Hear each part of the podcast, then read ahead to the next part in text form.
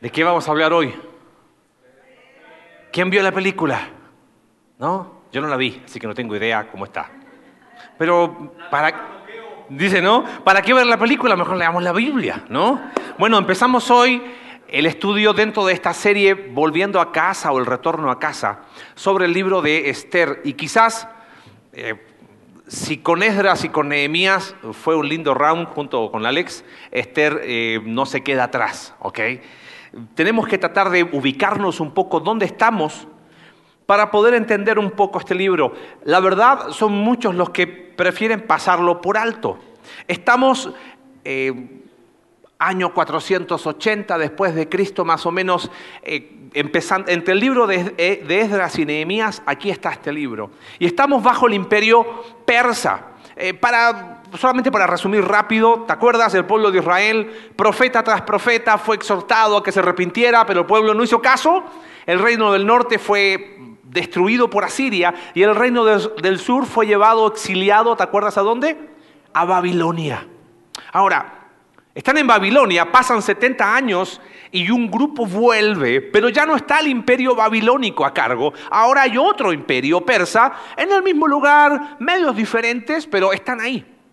Ese es el contexto donde se desarrolla este libro.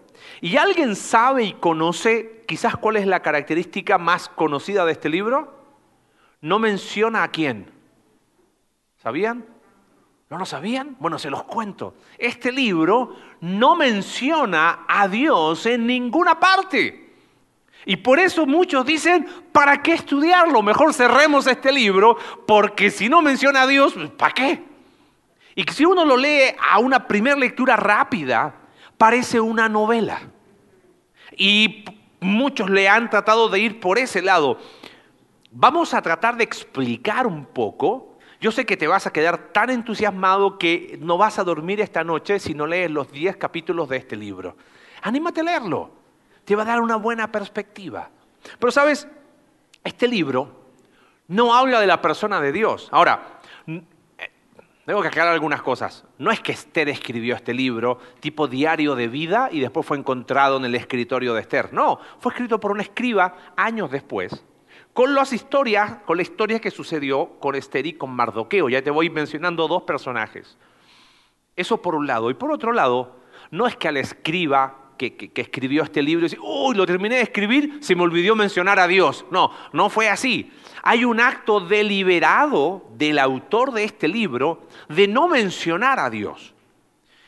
Uno tiene que preguntarse por qué razón un libro que está en la Biblia, que es un libro que siempre ha sido muy respetado por el pueblo de Israel. Es más, lo leen en una de sus fiestas más importantes. Y ahí hablábamos con Alex, que cuando mencionan al villano de este, de este, porque es una lectura pública, cuando se menciona al villano de este libro, toda la gente, uh, hace, porque es, le llaman mucho y todos los años leen este libro. Pero, ¿por qué razón el autor no menciona a Dios?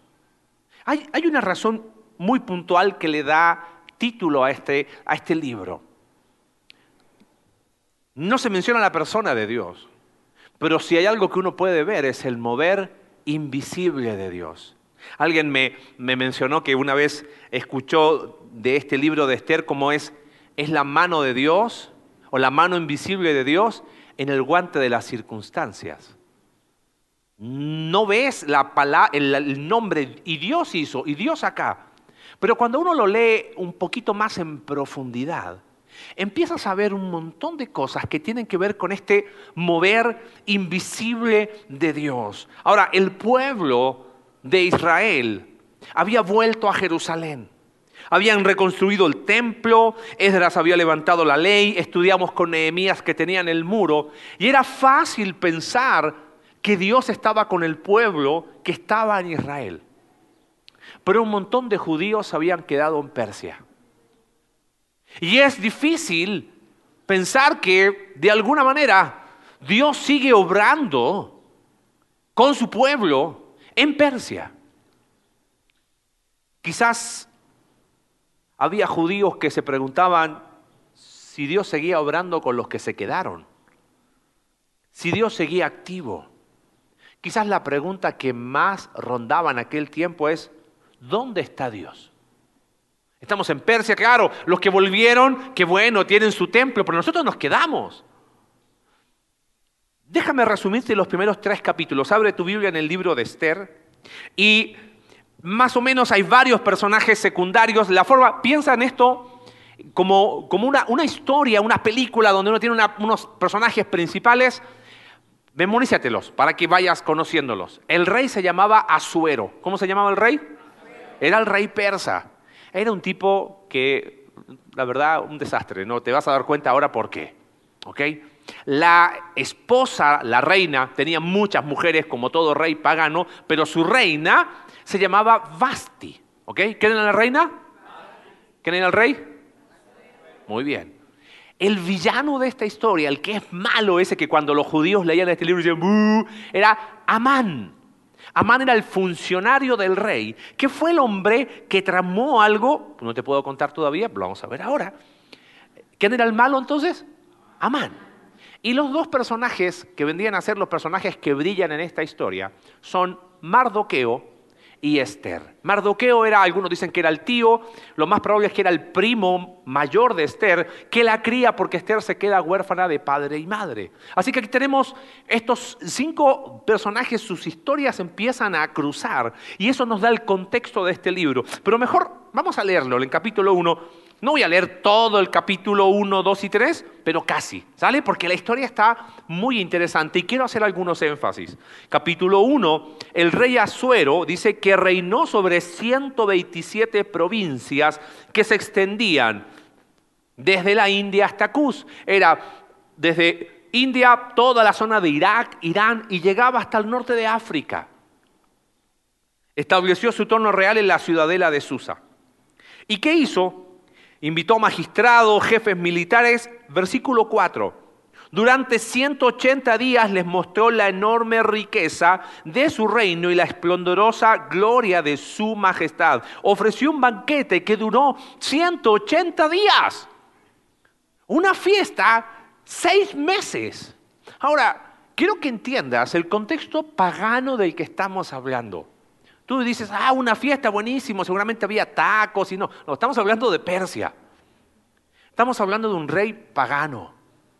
Estamos hablando de desenfreno. Y uno podría preguntarse, ¿dónde está Dios ahí? Bueno, como no le fueron pocos 180 días de banquete, fíjate verso 5, pasado este tiempo el rey ofreció otro banquete que duró siete días para todos los que se encontraban en la ciudadela de Susa, tanto los importantes como los de menor importancia. Y este banquete tuvo lugar en el jardín interior de su palacio. Y mostraba todo lo que había. En las copas de oro de las más variadas servía vino real. Verso 8. Todos los invitados podían beber cuanto quisieran, pues los camareros habían recibido instrucciones del rey de servir a cada uno lo que deseara. Porque leo ahí, este era el desenfreno que había en Persia. La reina Basti, por su parte, hizo otro banquete para las mujeres. Al séptimo día, como a causa del vino el rey Azuero estaba muy alegre, esta es una forma literaria del autor de decir que estaba qué? Estaba borracho. Esa es, o sea, es por eso digo, está muy bien escrito este libro, porque busca de una manera literaria ir captándote la atención. ¿Qué hace este rey? Le ordenó a los funcionarios que trajeran a la reina. Versículo 11. Dijo, traigan a la reina Basti, eh, que la traigan con su corona a fin de exhibir su belleza ante los pueblos y sus dignatarios, porque realmente era muy hermosa. Y claro, tengo que ser honesto con el texto, porque Basti se niega a ir. Y uno dice, ¿por qué se negó? Bueno, muchos son los estudiosos que creen que Azuero, borracho, lo que quería era mostrar casi desnuda a su esposa, a esta reina. Y por eso ella se negó. ¿Qué genera esto? Versículo 12. Cuando le comunicaron la orden del rey, la reina se negó a ir y esto contrarió mucho al rey y se enfureció. Los reyes persas tenían una característica muy interesante. Para ellos la ley era como lo máximo. Era como que para cualquier cosa consultaban a sus abogados y decían, a ver, ¿qué dicen los registros? ¿Qué dice la ley? Y había, hay una expresión histórica que es, es ley de Media y Persia. ¿Qué significa eso? Está escrito, no se puede cambiar. Si algo se establece como ley, no se podía cambiar. Guarda eso porque toma importancia cuando veamos el capítulo 3. Para resumirte el capítulo 1, le preguntan a sus funcionarios el rey, ¿qué hago con esta reina? Y fíjate lo que le dicen los funcionarios. Versículo 18. Dice, cuando las mujeres de la nobleza de Persia y de Media se enteren de la conducta de la reina, les responderán de la misma manera a todos sus dignatarios de su majestad. Entonces no habrá fin al desprecio y a la discordia. ¿Sabes qué le aconsejan al rey? Quítale la corona a esta Basti y búscate una nueva reina. Así que ese es el contexto de capítulo 1. Capítulo 2, mira cómo empieza. Algún tiempo después, ya aplacada su furia, el rey Asuero se acordó de Basti de lo que había hecho y de lo que había decretado contra ella. ¿Qué te dije recién? El mundo persa, lo que se decretaba, no se podía qué? Cambiar. Entonces, por más que dijera, ah, me arrepiento, como ya era un decreto, se tenía que cumplir. Los ayudantes personales del rey le hicieron esta propuesta, que busquen jóvenes vírgenes y hermosas para el rey. Y que nombre el rey para cada provincia de su reino delegados que reúnan a todas esas mujeres hermosas en el harén de la ciudadela de Susa, que sean puestas bajo el cuidado de Hegai, el eunuco encargado de las mujeres del rey, y que se les dé un tratamiento de belleza. Y que reine en lugar de Basti la joven que más le guste al rey. Y esta propuesta le agradó y ordenó que así se hiciera. Se había un concurso, Miss Persia, ¿correcto? Ahora, no es tan así. ¿Por qué razón? Porque si bien dice más adelante que las mujeres fueron puestas a un año de tratamiento de belleza, eran mujeres para ser parte del harén del rey. Así que precisamente no era solo un concurso de belleza, era mujeres para ser esclavas sexuales del rey. Y uno se pregunta, ¿dónde está Dios ahí? ¿Puede Dios obrar ahí en una circunstancia tan adversa y tan... Es como que... ¡ah! Lo interesante es que eso es lo que nos empieza a enseñar este libro. Ahora, van mujeres, y aquí es donde mira cómo la historia toma un giro. En la ciudadela de Susa vivía un judío de la tribu de Benjamín llamado Mardoqueo. ¿Te acuerdas que te lo mencioné? hijo de Yair, hijo de Simi, hijo de Quis, uno de los capturados en Jerusalén y llevados al exilio cuando Nabucodonosor, rey de Babilonia, se llevó cautivo a Jeconías, rey de Judá. O sea, este Mardoqueo era descendiente de familia que había sido llevada cautiva a Babilonia. Mardoqueo tenía una prima llamada Hadasá. ¿Sabes quién es Hadasá? Ese es el nombre hebreo para Esther. Esther es un nombre persa. Así que, si quieres, tienes un buen nombre ahí para para quien quieras, ¿ok? Hadasá. Y dice el texto que esta joven, conocida también como Esther, a quien había criado porque era huérfana de padre y madre, tenía una figura atractiva y era muy hermosa. Al morir sus padres, Mardoqueo la adoptó como su hija. Cuando se proclamaron el edicto y la orden del rey, muchas jóvenes fueron reunidas en la ciudadela de Susa y puestas al cuidado de Hegai. Esther también fue llevada. Esta idea es muy interesante porque lo que comunica es que no es que Esther se presentó voluntariamente, sino que vente, vas porque estamos reclutando a todas las mujeres de la ciudad. Leo esto porque tres veces aparece en este capítulo. La joven, dice, Ah, agradó a Hegai y se ganó su simpatía. Por eso él se apresuró a darle tratamiento de belleza y los alimentos más especiales. Versículo 10. Esther no reveló su nacionalidad ni sus antecedentes familiares porque Mardoqueo se lo había prohibido. No sabemos la razón, pero Mardoqueo, su primo que la crió, le dijo, ni se te ocurra decir que eres qué, judía. ¿Qué hizo Mardoqueo? Se paseaba diariamente frente al patio del harén para saber cómo le iba a Esther y cómo la trataban. Ahora, mira qué interesante. Versículo 15. Cuando Esther, la joven que Mardoqueo había adoptado, que era hija de su tío Abijail, le llegó el turno de presentarse ante el rey, ella no pidió nada fuera de lo sugerido por Hegai, el eunuco encargado del harén del rey. Como se iba a presentar ante el rey, tenía el derecho de pedir lo que quisiera, pero Esther no lo hizo. ¿Por qué? No lo sabemos. Pero es algo que el autor de este libro lo destaca. Para entonces, segunda vez que aparece, ella se había ganado la simpatía de todo el que la veía. ¿Ok? Esther fue llevada al palacio real ante el rey Azuero en el mes décimo. Verso 17. El rey se enamoró de Esther más que de todas las demás mujeres. Y ella ganó su aprobación y otra vez y simpatía más que todas las otras vírgenes. Así que él le ciñó la corona real y la proclamó reina en lugar de Basti. Verso 19. Mientras se reunía un segundo grupo de vírgenes, Mardoqueo permanecía sentado a la puerta del rey. Antes Mardoqueo daba vuelta donde estaban el harén de las vírgenes, pero ahora estaba en la puerta del el rey. Este es el lugar en Medio Oriente de tribunales. Probablemente, no sabemos qué, qué, lo llevó a Mardoqueo, pero ahora tenía, era de alguna forma una especie de funcionario real. Esther, por su parte, mira lo que nos dice el autor, continuó guardando en secreto sus antecedentes familiares y su nacionalidad, tal como Mardoqueo le había ordenado. Fíjate, ya que seguía cumpliendo las instrucciones de Mardoqueo como cuando estaba bajo su cuidado. Lo interesante es que ahora que Mardoqueo está sentado en la puerta del rey, dos funcionarios del rey, que aparecen en el versículo 21, Victán y Teres, conspiran contra el rey. Ahora, Mardoqueo, ¿qué hace? En vez de sumarse a ellos para aprovechar de matar a este rey, que es un perverso, a través de Esther le dice, avísale al rey que dos de sus funcionarios lo quieren matar. Entonces, llega a oídos del rey cuando se investigó el informe, verso 23, y se descubrió que era cierto que estos dos funcionarios eunucos querían matar al rey, fueron empalados en una estaca. Esa era la condición de este pueblo.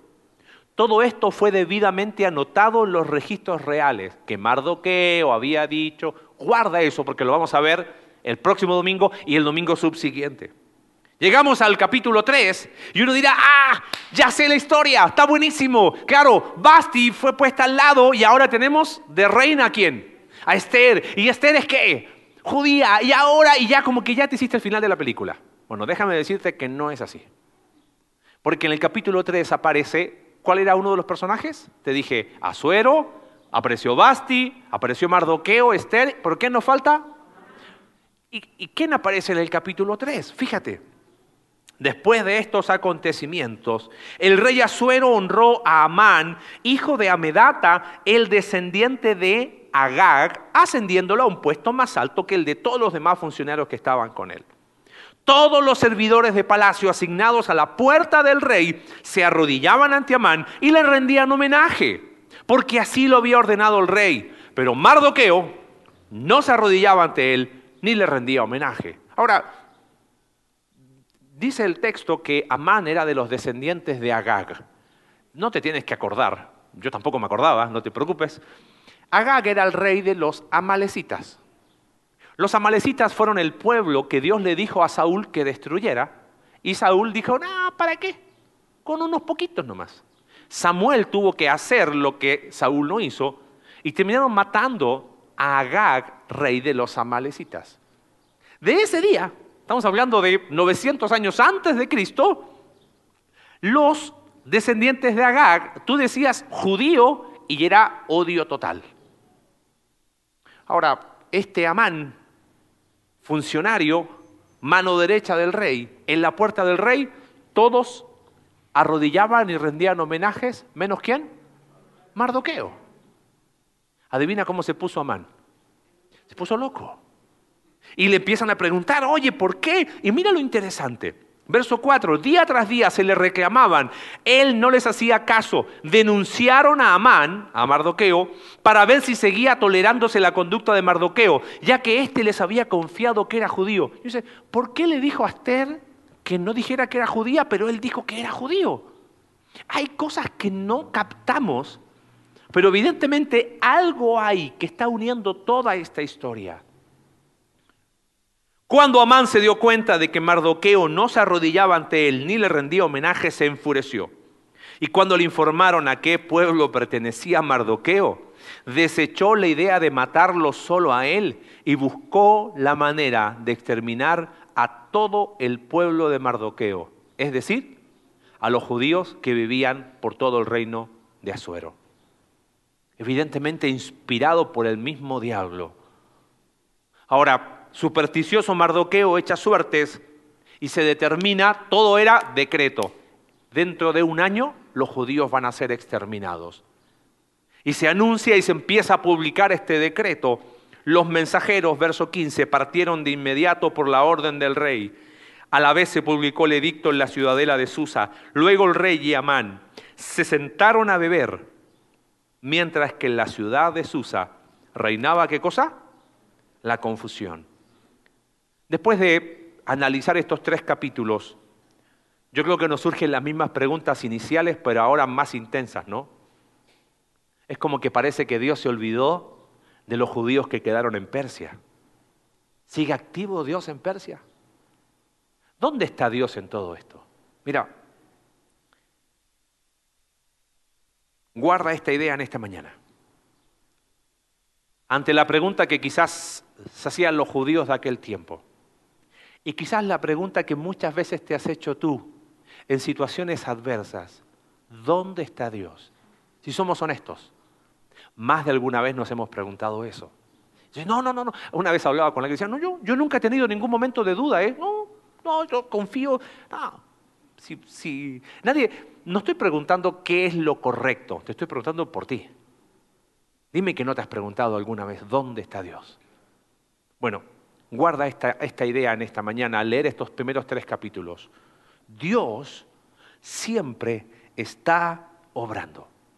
Dios siempre está obrando. Ahora, quiero que sepas algo. Ni Mardoqueo ni Esther saben todo lo que nosotros sabemos hoy. ¿Ok? Trata de ponerte los zapatos de ellos. No tenían idea todo lo que quizás nosotros hoy podemos ver al leer todo este libro. Mm, mm, no sabía Esther que iba a hallar gracia, que iba a terminar siendo la reina. Mardoqueo terminó salvándole la vida al rey. Ahora, quiero aclarar esto de qué es que Dios siempre está obrando. Si has escuchado el podcast de la iglesia, que paréntesis, es una herramienta para ti. Está interesante que hoy nos escuchan más afuera que en casa, pero bueno, como dice Alex, siempre familiaridad me, engendra menosprecio. Aprovecha esta herramienta, es para ti. estamos hablando de frases cristianoides. Dios, Dios, lo, Dios así lo quiso, ¿no? Dios me lo confirmó. Cuando digo Dios siempre está obrando, no estoy diciendo que Él está sentado en un tablero de ajedrez digitando la vida. Ese es un concepto distorsionado de qué es la soberanía de Dios. Tampoco Él está predeterminando cada cosa que sucede. O sea, ¿Dios predeterminó la borrachera de estos hombres? Absolutamente que no. Ellos son responsables de sus malas decisiones. Cuando me refiero que Dios siempre está obrando, es que Dios no está dormido. Es muy lindo en el Salmo 121 era un salmo que cantaban los judíos cuando subían a Jerusalén. Y ellos cantaban a las montañas, levanto mis ojos. ¿De dónde ha de venir mi ayuda? Mi ayuda proviene del Señor, creador del cielo y de la tierra. No permitirá que tu pie resbale. Jamás duerme el que te cuida. Jamás duerme, ni se adormece el que cuida de Israel. Ese es el espíritu de saber que Dios siempre está obrando. No es que está digitando y, mira, es que a nosotros nos encanta, ah, estás diciendo que, que, por algo Dios tiene sus propósitos. No, no estoy diciendo eso. Tampoco estoy diciendo, ah, por algo pasan las cosas. Tampoco. Es que Dios siempre está obrando. Aún en Persia, aún en medio del palacio, que uno diría, eso era un, un asco y una porquería de lugar. Ahora, rápido, al cerrar hoy ¿Qué lecciones nos podemos llevar para nosotros? Que a la luz de la vida de Esther y Mardoqueo, que entendieron que Dios siempre está obrando, podemos aprender. Aquí la primera. Si Dios siempre está obrando, ¿sabes qué? La primera lección que yo veo es, busca vivir bajo su voluntad, independiente de las circunstancias. Mira, creo que aquí hay algo muy importante. Es complejo estudiar este libro, porque como no menciona a Dios, ni dice, bueno, Esther, llena del Espíritu Santo, dijo, no, no dice eso. Entonces uno tiene que saber leer entre líneas, no tiene que deducir, no tiene que inferir más allá de lo que el texto dice, pero evidentemente las circunstancias que enfrentaban estos judíos no eran las mejores. Tampoco eran las mejores circunstancias para Esther y Mardoqueo. Piensa que ellos ya se sentían eh, parte del pueblo de Dios de segunda categoría porque se habían quedado en Persia. Y ahora tienen el edicto que de aquí a un año van a ser qué cosa? Exterminados. Algo que llama mi atención es que tanto Mardoqueo como Esther no hicieron una clásica pregunta que todos hacemos. ¿Cuál es la voluntad de Dios para mi vida en este tiempo? ¿Has hecho esa pregunta alguna vez? Yo me la hice mucho. Déjame decirte algo hoy. Esa pregunta está equivocada. Digo, ¿cómo? ¿Me estás cambiando mi cristianismo? No, no, te estoy cambiando nada. Mira qué cosas interesantes vemos en Esther y Mardoqueo y déjame explicarte. Cuando voy a leer, eh, colocamos la frase mejor. Hay un libro muy interesante de Henry Blackaby que se llama Mi experiencia con Dios, te lo recomiendo. Él explica lo siguiente, y después quiero que lo veas en la vida de Mardoqueo y de Esther. La pregunta, dice él, ¿cuál es la voluntad de Dios para mi vida? No es la pregunta correcta. ¿Cómo no? A ver, piensa esto. ¿Cuál es la voluntad de Dios para mi vida? ¿Dónde está el enfoque? En mí. Y todo gira alrededor de mí. Me parece, dice él, que la pregunta correcta es, ¿cuál es la voluntad de Dios? A secas. Una vez que sé la voluntad de Dios, puedo ajustar mi vida a ella. En otras palabras, dice este autor, ¿qué es lo que Dios se propone hacer donde yo estoy? Al saber lo que Dios está haciendo, entonces puedo saber lo que necesito hacer. El enfoque tiene que estar en Dios, no en mi vida. Ahora, uno cuando va al texto, te mencioné en el capítulo 2, tres veces se dice que Esther ganó la simpatía. Y, esta expresión, los comentaristas dicen que va más allá de algo, algo físico. Algo llamó la atención en la vida de Esther.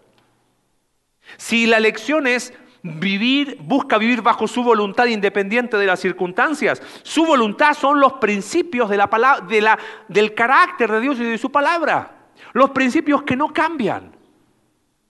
¿Qué hizo Esther? No sabemos, pero de que tenía algo distinto. Claro que así lo fue. Esther, te dije, no fue llamada a un concurso de belleza, fue preparada para ser parte del harén del rey. Eso es una realidad.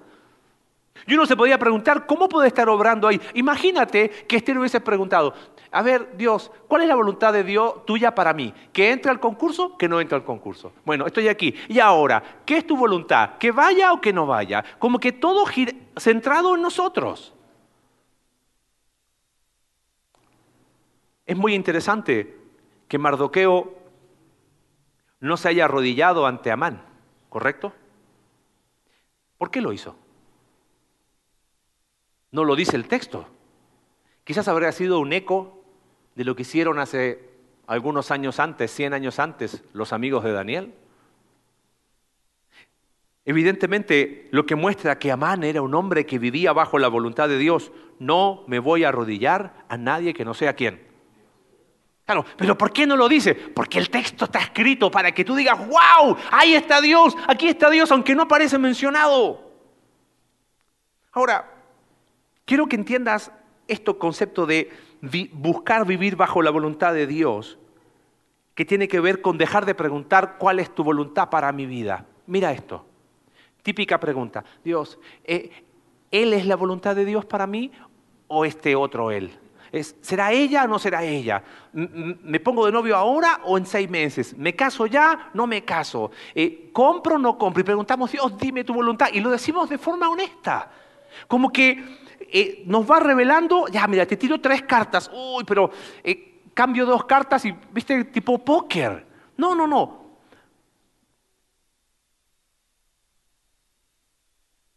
Señor, ¿cuál es tu voluntad?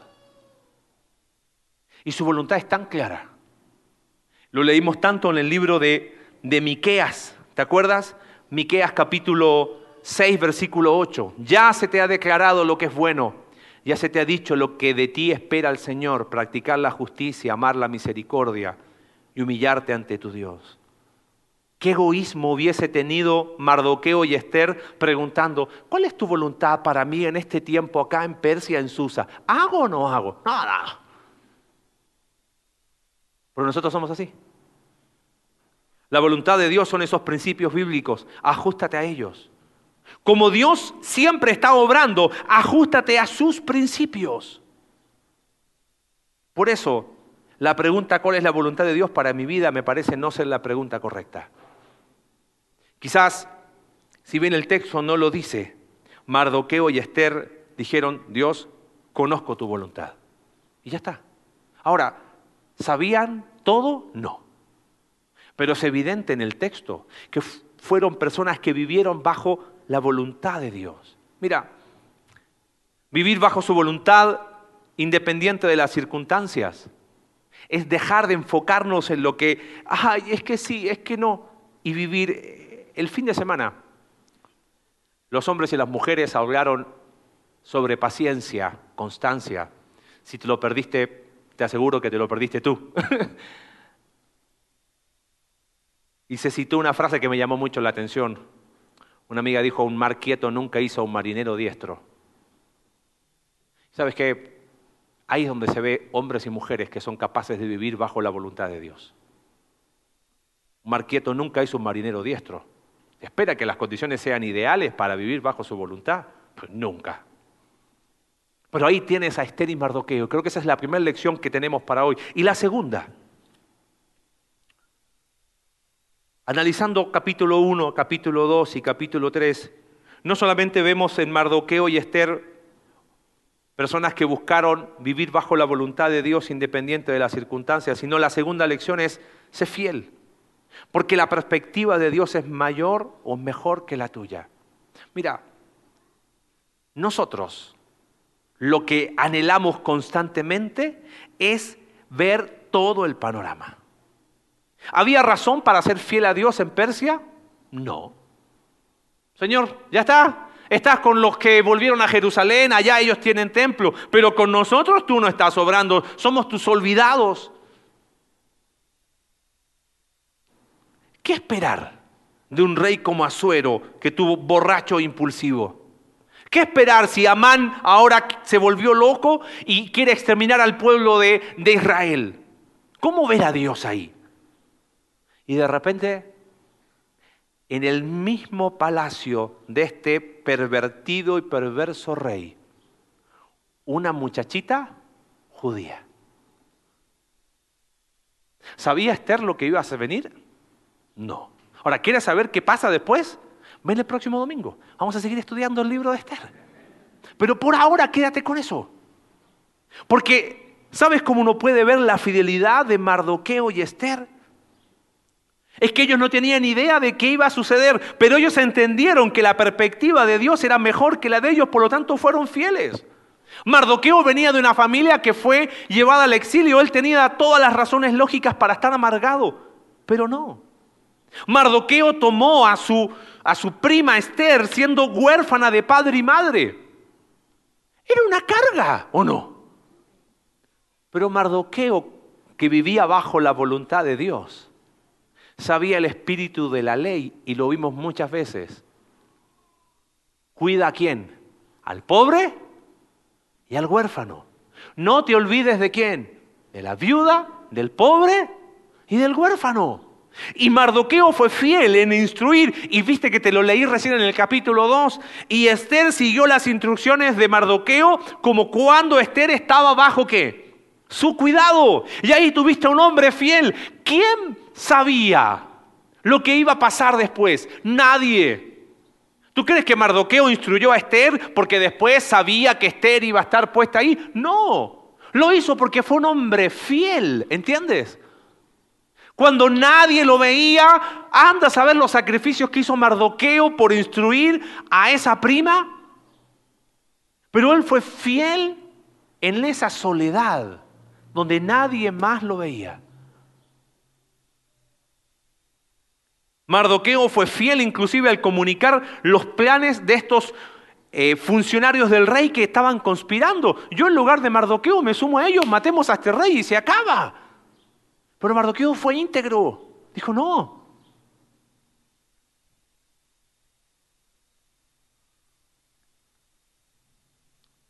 ¿Sabes? Cuando sé ¿Cuál es la voluntad de Dios?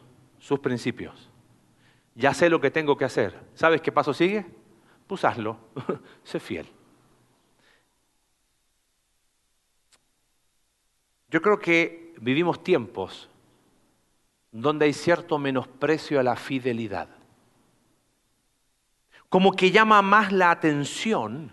Ah, lo nuevo. Todo lo nuevo llama la atención. ¿Y cuánto dura? Dura lo que dura la, la niebla de la mañana.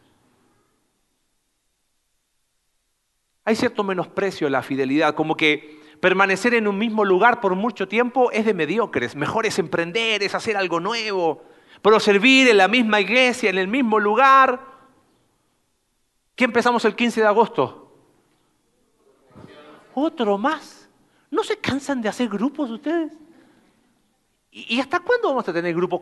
¿Por qué no hacemos algo nuevo el próximo año? ¿Por qué busquemos una, mejor estrategia, algo novedoso, algo? ¿Qué es lo nuevo de, de ser iglesia? Hay cierto menosprecio a ser fiel. Te pido que ores. Viajo este jueves a Costa Rica. Voy con Cindy, me invitaron a una conferencia. ¿Y sabes a qué me invitaron a poder eh, hablar en una iglesia? Cómo implementar grupos pequeños como una filosofía de iglesia y me pidieron, cuéntanos un poquito cómo lo están haciendo. No te pierdas el privilegio de lo que Dios nos da. Quizás para ti grupos es, ah, no sé, ¿cuántos años llevo en la iglesia? Tu grupo, ah, este año, este ciclo es más, ¿sabes qué estoy pensando? Me voy a tomar una pausa. Porque, o sea, ser fiel, pero tampoco ser fanático, ¿no? No perdamos de vista el privilegio que Dios nos da. Sabes, lo que es menospreciado por los hombres es alabado, destacado por Dios. Te leo algunos salmos. Salmo 31. Amen al Señor todos sus fieles. Él protege a los dignos de confianza. Salmo 37. Porque el Señor ama la justicia y no abandona a quienes le son fieles. Salmo 97. El Señor ama a los que odian el mal. Él protege la vida de sus fieles. Y este salmo me encanta, el Salmo 101, verso 6. Pondré mis ojos en los fieles de la tierra. ¿Para qué? Para que habiten conmigo. ¿Quieres ir más lejos? ¿No estás de acuerdo con lo que yo te digo? Escucha a tu Salvador. En el libro de Mateo capítulo 25, contando la, esta historia de Dios te da algo y ¿qué haces con eso? Aquel que fue un buen administrador le dice, bien, buen siervo y qué. ¿Ves? ¿Qué nos pasa que lo que el hombre menosprecia, Dios lo alaba? Nadie te ve, nadie te lo agradece, nadie te promociona, no apareces en redes sociales, nadie te aplaude nadie te lo agradece, no importa. Sé fiel. Mardoqueo y Esther no tenían la perspectiva completa. ¿Sabes qué queremos nosotros? Queremos eso. Y le decimos a Dios, Dios, ¿me das tantito permiso en tu trono? Deja ver desde tú. Ah, claro, esto pasó por esto, esto por esto. No, no, no, no. Ese no es nuestro lugar. Nuestro lugar es bajo su trono. Y al reconocer que Él siempre está obrando, soy fiel a Dios porque su perspectiva es mejor que la mía. Fin de semana hablamos, eh, te decía, viernes y sábado con los hombres y las mujeres en cuanto a la constancia, en cuanto a la fidelidad, que alimenta esa, ese deseo de, de ser fiel. ¿Sabes qué lo alimenta? Bueno, te lo perdiste el viernes, no te puedo decir. Pero bueno, pregúntale a los que vinieron. Lo alimenta poner nuestra esperanza en Dios. Ahí. ¿Dónde está Dios? Era la pregunta que se hacían muchos judíos en Persia. Era la pregunta que probablemente se hacía Mardoqueo y Esther. Es quizás la pregunta que tú y yo nos hemos hecho en muchas ocasiones. Hablaba con Cindy y le decía, ha sido un tiempo de salud para ella que no ha sido del todo bueno. Y obviamente no, damos muchos detalles, no porque no se quiera, pero es como... Eh, y ahí va, y, y algo que hemos dicho es, queremos entender este principio de que Él está siempre obrando. No obra cuando, ah, solucionó mi problema de salud. No obra cuando ya respondió mi oración. Él siempre está obrando. Y como siempre está obrando, entonces busco vivir bajo su voluntad, independiente de las circunstancias. Y dejo de hacer esa pregunta que no nos lleva a ninguna parte. Dios, ¿cuál será tu voluntad para mí? Y decir, Señor, ¿cuál es tu voluntad? Y porque sé que Dios siempre está obrando, soy fiel porque la perspectiva de Dios es mejor que la mía. Algunos años atrás leí una frase en un libro que te la quiero compartir. Me encantó. Hablando de fidelidad, de saber que Dios siempre está obrando. Y este hombre en su libro escribía esto. Dice que él lo leyó en una frase atribuida a un tal Marsen, pero no tiene idea quién era. Y él decía así, haz de cada ocasión una gran ocasión. Porque nunca puedes decir cuando alguien te está tomando la medida para un lugar más grande. Ahora, quiero hacer algunas aclaraciones. Eso del lugar más grande, no estoy diciendo que, ay, Dios va a cumplir tu sueño, todas esas burradas, ¿no? Aplicándola a la vida de fidelidad, este pastor decía, haz cada ocasión una gran ocasión, porque en realidad Dios siempre nos está tomando la medida. Porque si somos fieles, es para Él. Y cuando Él decía, tomando la medida para un lugar más grande, quizás es el lugar más grande, es permanecer en ese mismo lugar por mucho tiempo. Quizás es, Dios te va a llevar a un lugar más pequeño para que crezca contigo. Pero quiero animarte a algo. Cuando sientas que oh, otra vez lunes y haz de cada ocasión una gran ocasión. No puedo más con estos niños. Haz de cada ocasión una gran ocasión. No puedo más con mi trabajo. No puedo más con esto. Siento que ya no puedo más. Es más, el próximo domingo, vente temprano. Es mucho esfuerzo llegar en hora. Te abro el corazón con eso. Es muy difícil decir, ¿sabes qué? Quiero llegar antes porque quiero hacer de ese domingo un gran domingo. Ver a mis hermanos, saludarlos, decirles qué bueno volver a verte. No conozco a nadie, empezar a conocerlos. Haz de cada ocasión una gran ocasión.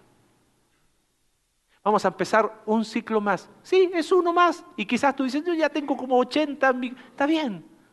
Haz de cada ocasión una gran ocasión. Porque cuando crees que nadie te ve y quizás nadie te lo va a reconocer, Dios siempre está obrando. Amén. Padre, te damos gracias por tu palabra hoy. Gracias porque Mardoqueo y Esther evidentemente hicieron de cada ocasión una gran ocasión. Ellos, Señor, no vieron sus circunstancias, simplemente sabiendo que tú siempre estás obrando, vivieron bajo tu voluntad. Y no esperaron tener tu perspectiva porque en realidad nunca la vamos a poder tener. Pero fueron fieles.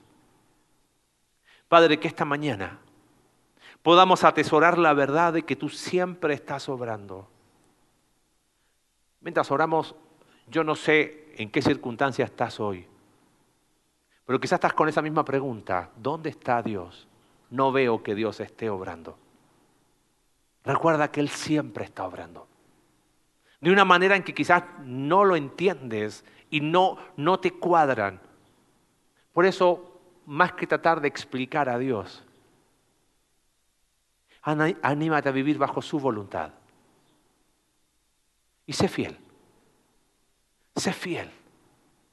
En las pequeñas cosas en aquellas cosas que nadie ve. Sé fiel.